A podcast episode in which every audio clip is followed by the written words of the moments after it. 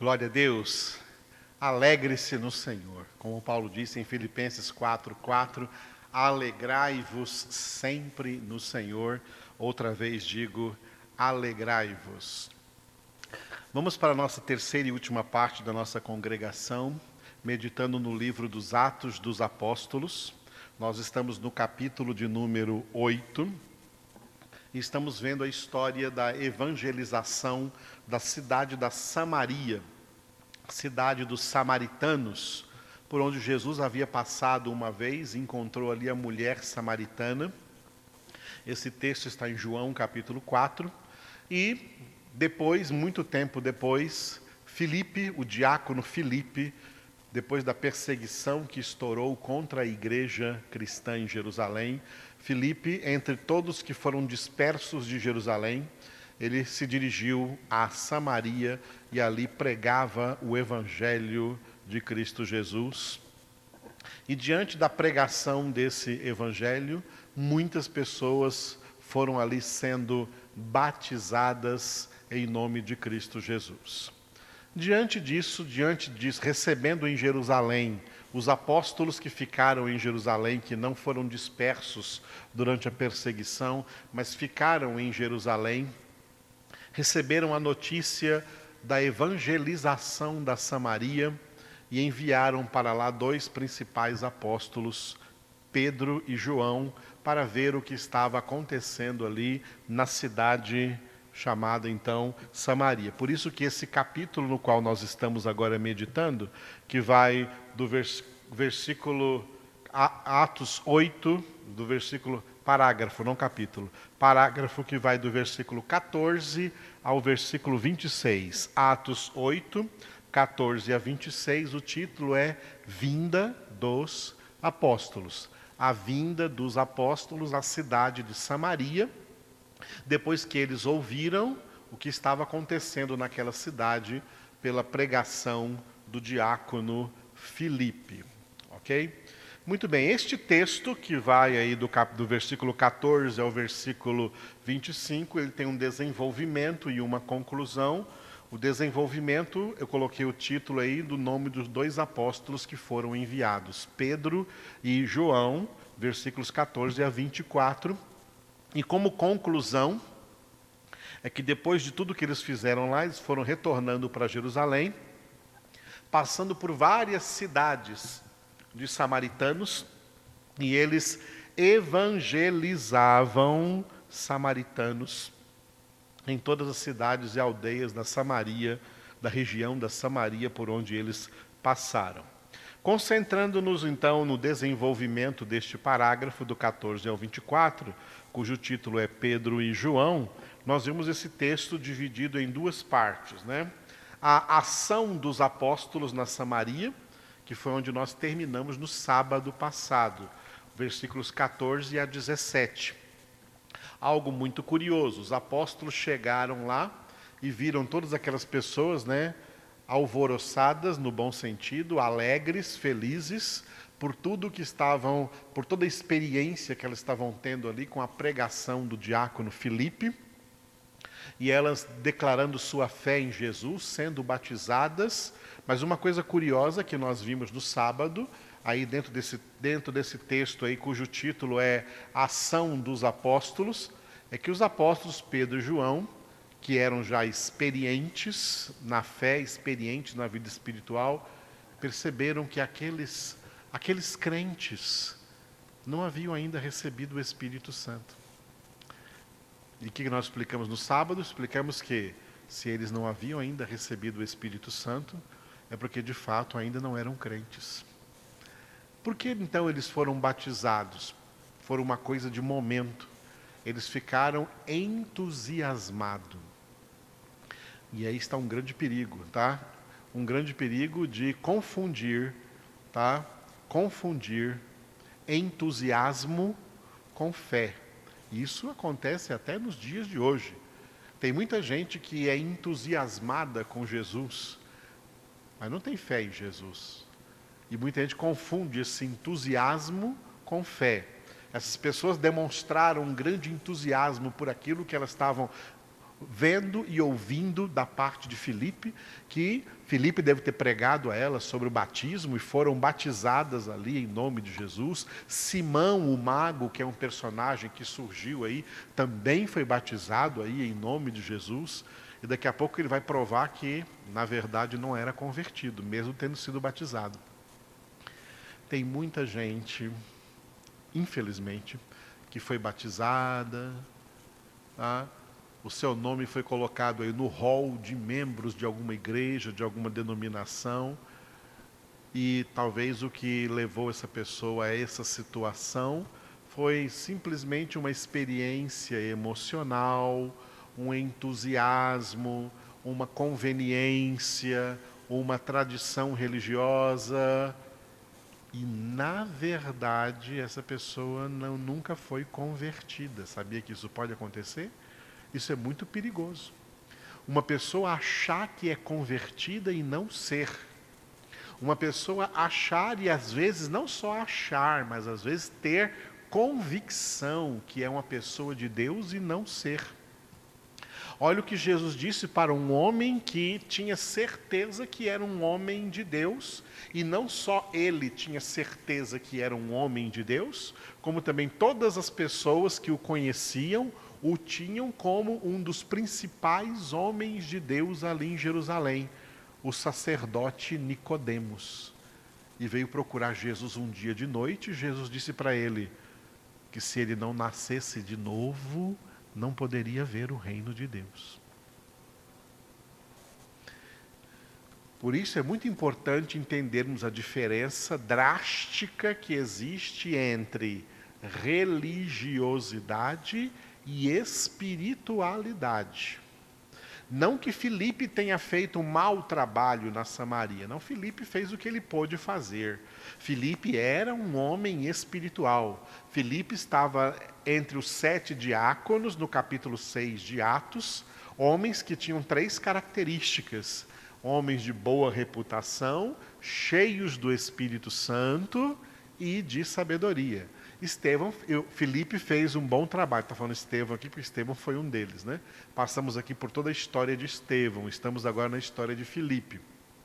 Filipe, como Estevão, um homem cheio do Espírito Santo, e foi cheio do Espírito Santo que ele pregou direitinho ali o Evangelho na Samaria, obedecendo a ordem de Jesus em Marcos 16, 15 Ide por todo o mundo e pregai o evangelho a toda criatura, quem crer e for batizado será salvo.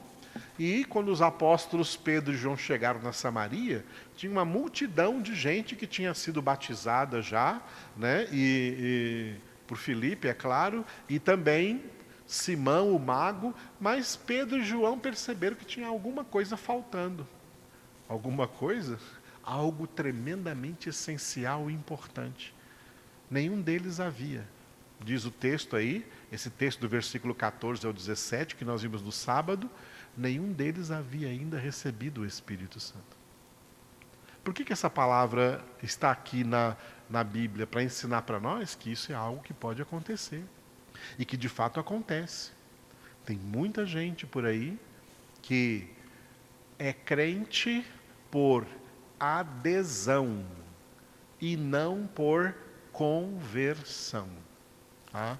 Crentes por adesão é diferente de crentes por conversão. Os convertidos são aqueles que receberam o Espírito Santo, porque é o Espírito Santo quem opera essa conversão. Não há conversão fora da operação do Espírito Santo. A conversão não é a própria pessoa que se converte e depois dela se converter, o Espírito Santo vem a ela. Não, essa ordem está errada. É o Espírito Santo quem opera a conversão, porque é o Espírito Santo quem faz aquilo que Jesus disse em João 16, 8: que convence do pecado, da justiça e do juízo. E é a partir daí que a conversão acontece na vida da pessoa como uma obra de Deus. Ela é convertida, porque recebeu o Espírito Santo. Antes de receber o Espírito Santo, ninguém é convertido.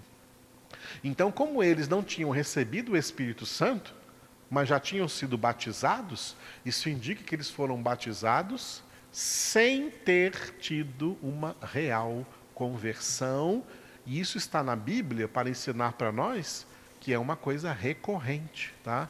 Isso é uma coisa recorrente, não aconteceu só na Samaria lá, não.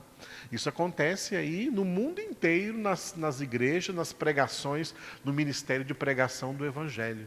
Muita gente vem, ah, eu quero ser crente, eu quero aceitar Jesus, eu quero ser batizado. Mas por quê? Porque teve uma experiência emocional, porque viu nisso alguma conveniência, viu alguma vantagem, ou então viu tantos milagres, Filipe realizou tantos milagres, e as pessoas ficaram assim entusiasmadas por isso.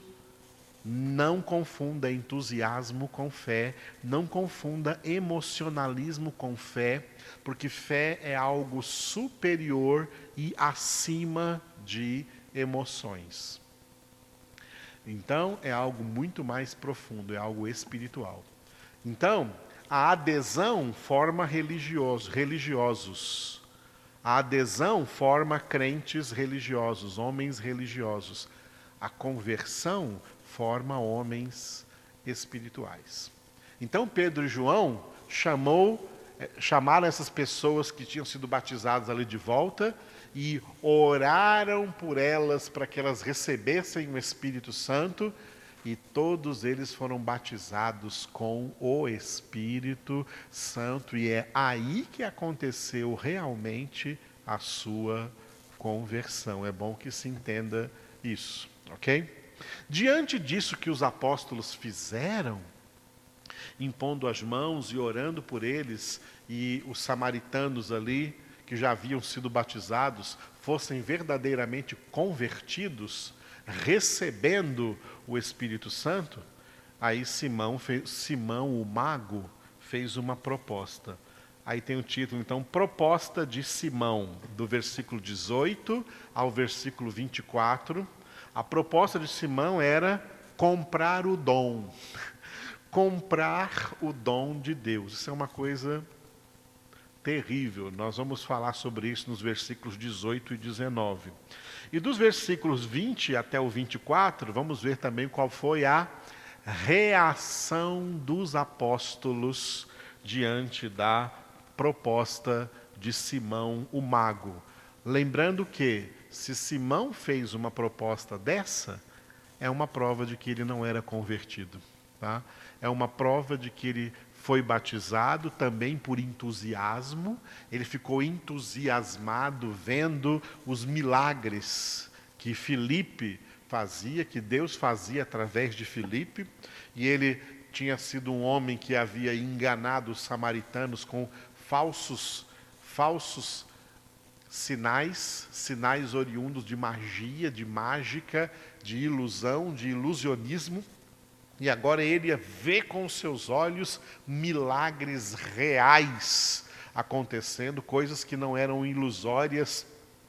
E ele ficou então né, entusiasmado com isso e talvez querendo esse poder, foi lá também dizendo que crê em Jesus e foi batizado, mas ele mesmo prova aqui que não havia conversão, porque quando ele vê os apóstolos orando e as pessoas recebendo o Espírito Santo, ao invés de receber também, ao invés de ter recebido também o Espírito Santo, porque quem recebe o Espírito Santo é quebrantado na hora, se curva aos pés do Senhor, renuncia a, a práticas pecaminosas, a práticas ocultistas. Ele teria feito tudo isso se ele tivesse sido convertido, mas ao invés disso, ele quis comprar o dom, pagar para ter o mesmo dom do Espírito Santo que tinham também os apóstolos e também Filipe, e que impondo as mãos as pessoas recebiam, ele também queria ter isso na vida dele, e para isso ele ofereceu dinheiro. Né? O que nós vamos ver aqui nestes dois versículos, cujo título é Comprar o Dom. Comprar o Dom, versículos 18 e 19. No versículo 18, Simão ofereceu dinheiro. Com qual propósito? Versículo 19 comprar o poder. Comprar o poder. Olha que era um homem ganancioso por poder. e pensou que podia comprar o poder de Deus com dinheiro. Isso é tão grave, amados, e tem tanta gente fazendo isso hoje. Primeiro versículo, então, é o 18, né? Ofereceu dinheiro. Vendo, porém, Simão que, pelo fato de imporem os apóstolos as mãos, era concedido o Espírito Santo, ofereceu-lhes dinheiro. Ofereceu-lhes dinheiro para quê? Vamos ver logo o versículo 19, continuando. Propondo, essa aqui vem a proposta dele. Concedei-me também a mim este poder, para que aquele sobre quem eu impuser as mãos receba o Espírito Santo. Que coisa grave. É tão grave que depois nós vamos ver qual foi a reação dos apóstolos. Não hoje, mas sábado vamos ver qual foi a reação dos apóstolos diante dessa proposta indecorosa de Simão. Hoje nós vamos ficar com esses dois versículos aí, o 18 e o 19. Porque esse, essa, essa proposta de Simão passou mais tarde, durante séculos, a ser conhecida como simonia. Simonia é a heresia que é definida pela tentativa de alguém querer comprar ou pagar monetariamente por alguma coisa de Deus, por algum bem espiritual, por algum benefício espiritual, por algum dom espiritual, alguém achar que algum dom espiritual é dado por Deus mediante alguma espécie de pagamento. Isso se tornou uma coisa tão séria que fez parte das teses de Martinho Lutero por ocasião da Reforma Protestante de 1517 que Martinho Lutero pregou lá nas paredes, nos, portais dos lugares, as teses de Martinho Lutero, protestando contra, contra práticas, na época então, realizadas pela Igreja Romana, práticas até de comprar indulgências. O que, é comprar indulgências? É pagar a Deus pagar pelos, pelo perdão dos pecados, comprar indulgências, pagar pelo perdão dos pecados, onde pessoas pagavam para os líderes da Igreja Católica, pagavam para o Papa, para os bispos, para os padres nas paróquias católicas, pagavam com dinheiro, levando seus tesouros, levando seu ouro, sua prata, seu bronze, objetos de ouro, objetos de, objetos de valor ou dinheiro vivo, para adquirir indulgência. O que é indulgência? É perdão de Deus. E dentro da doutrina, do doutrinamento do catolicismo, existem vários tipos de indulgência, tá? E dependendo do quanto a pessoa paga, ela pode ganhar uma indulgência maior ou uma indulgência menor. A indulgência maior é chamada no catolicismo de indulgência plenária. Ou seja, a pessoa pagou tão caro que ela agora está perdoada para sempre por causa disso que ela pagou, o céu está garantido, porque ela ganhou uma indulgência plenária. Isso nasceu aonde? Aqui em Atos 8. Isso é simonia. Pagar pelas bênçãos de Deus, pagar pelo perdão de Deus, pagar pela graça de Deus, pagar pela salvação, pagar pelos dons de Deus, ou pagar por qualquer benefício que receba de Deus. Qual é a prova aqui que Simão realmente não era convertido? Porque ele está agindo aí exatamente de acordo com a mentalidade do homem decaído. A mentalidade do homem decaído é que ele só pode obter alguma coisa por um preço determinado que ele pague. Para a mente decaída não existe graça. Para a mente decaída, a graça não tem valor. Aquilo que é de graça não tem valor. O que vale mesmo é aquilo que você paga. Se você pagar, você então passa a ser um merecedor. Você passa a ter mérito porque você pagou, você pagou um preço para isso. Este pensamento, ele não procede da árvore da vida, que é a palavra de Deus. Ele procede da árvore do conhecimento do bem e do mal. Que Adão e Eva pecaram, caindo em tentação, na tentação do diabo e comeram. E essa árvore do conhecimento do bem e do mal produziu na consciência humana, na mente dos homens, este pensamento que dons de Deus, graça de Deus, bênçãos de Deus, benefícios de Deus e até a própria salvação tem que ser merecidos, tem que ser coisas meritórias, tem que ser merecidos mediante um preço que eu tenha que pagar. Eu tenho que pagar um preço para merecer essa bênção.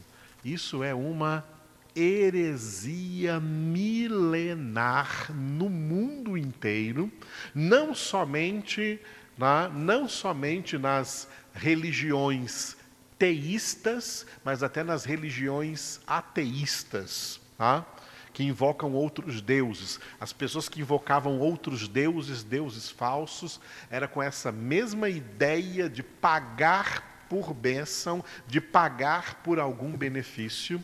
E isso foi trazido também para Deus no meio do, no meio do, do povo do Antigo Testamento. Por isso a ira de Deus foi tão grande contra o povo de Israel que Deus mandou os dois cativeiros, o cativeiro assírico e babilônico, para castigar o seu povo, para disciplinar esse povo, porque eles estavam invocando a Deus da mesma maneira que os cananeus e os outros ímpios invocavam os falsos deuses, invocavam os baalins, as tarotes, as colunas que eles levantavam, os altares a deuses estranhos.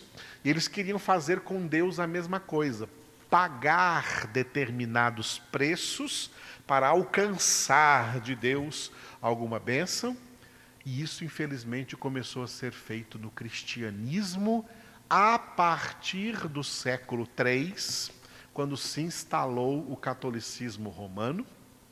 E isso acabou no verdadeiro cristianismo quando surgiu em 1517 a reforma protestante, mas agora, desde meados da década de 80, essa heresia se instalou no meio do protestantismo, é por isso que igrejas evangélicas hoje ensinam os crentes a fazer campanhas, mediante as quais campanhas eles pagam um preço para receber de Deus alguma bênção. Isso é heresia, e deixe-me dizer, isso é satanismo e não cristianismo, porque em Cristo não existe esse negócio de pagar por bênçãos.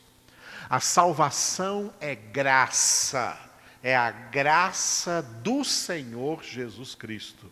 Deus nos deu o seu filho, ele não vendeu o seu filho para nós, e para nós pagarmos por isso, ele nos deu o seu filho. E aí Paulo diz em Romanos 8:32, aquele que não poupou seu próprio filho, mas que por todos nós o entregou, como não nos dará também graciosamente com ele todas as coisas.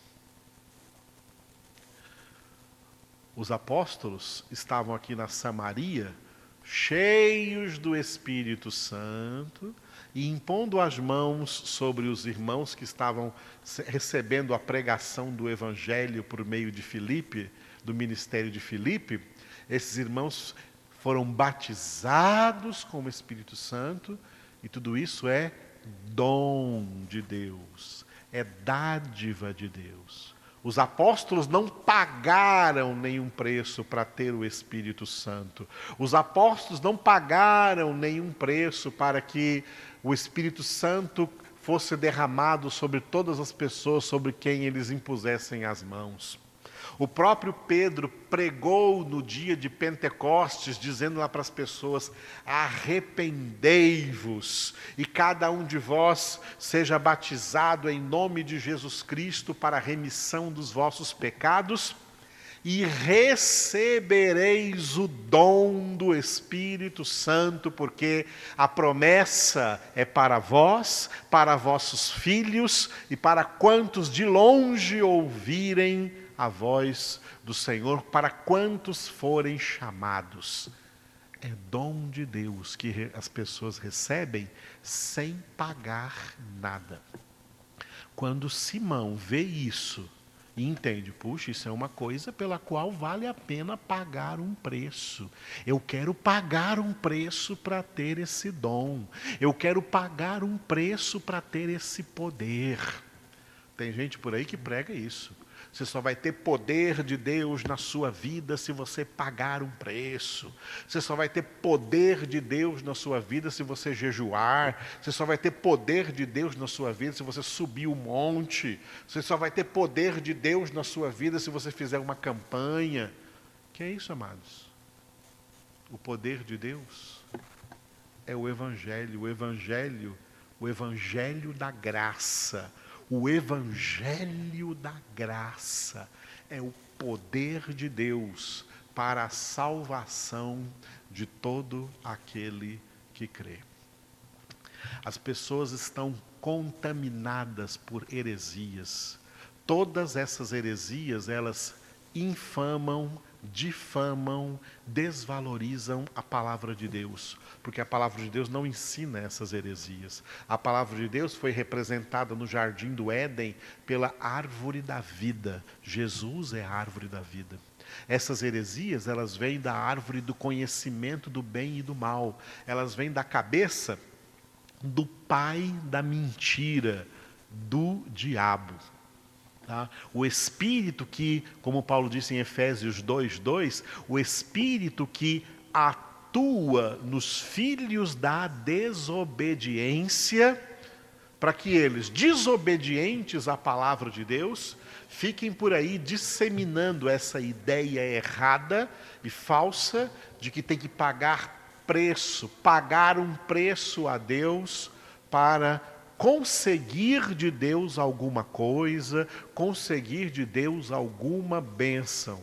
Não pagamos nada, amados. Nada do que nós nada do que nós possamos trazer a Deus, pagar a Deus, é suficiente para ganharmos dele em troca qualquer bênção.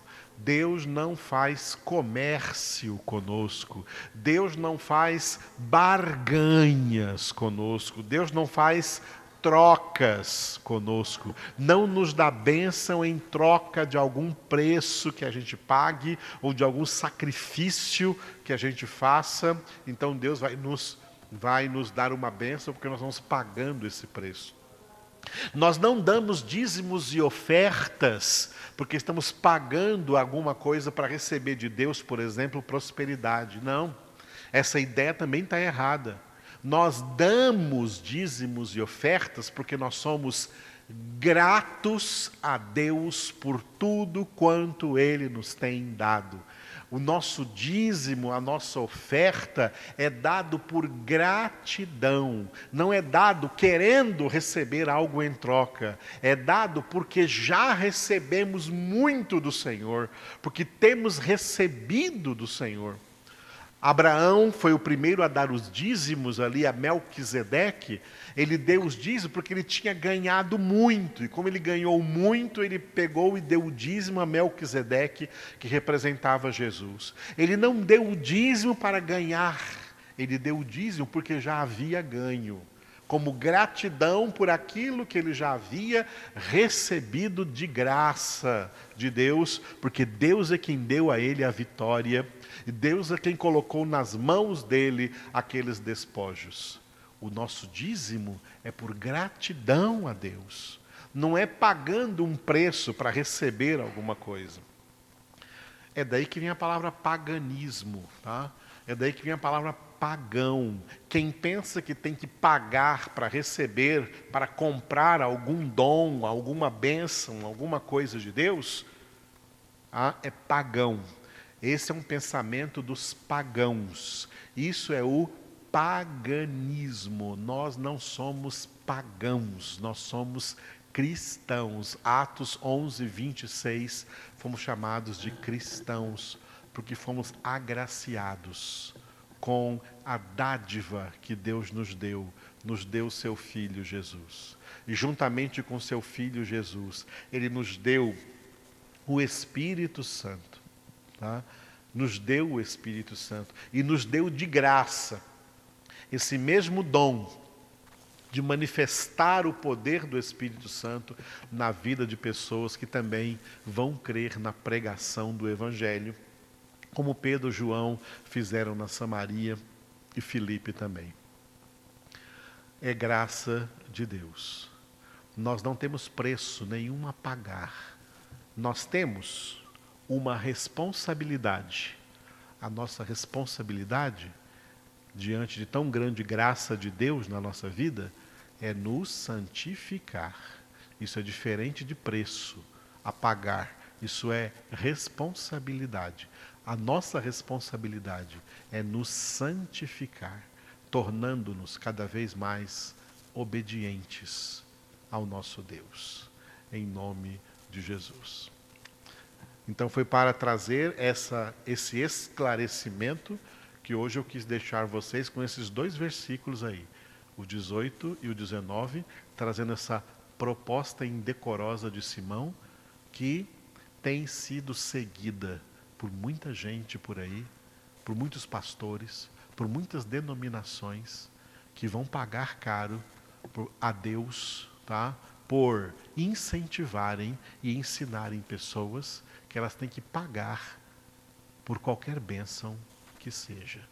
O nosso Deus é Deus da graça, é Deus gracioso para conosco, que já providenciou para nós, em Cristo Jesus, tudo o que precisamos para cada uma de nossas necessidades. Leia isso em Filipenses 4,19, onde Paulo disse: E o meu Deus é poderoso para suprir em Cristo Jesus a cada uma de vossas necessidades. Amém?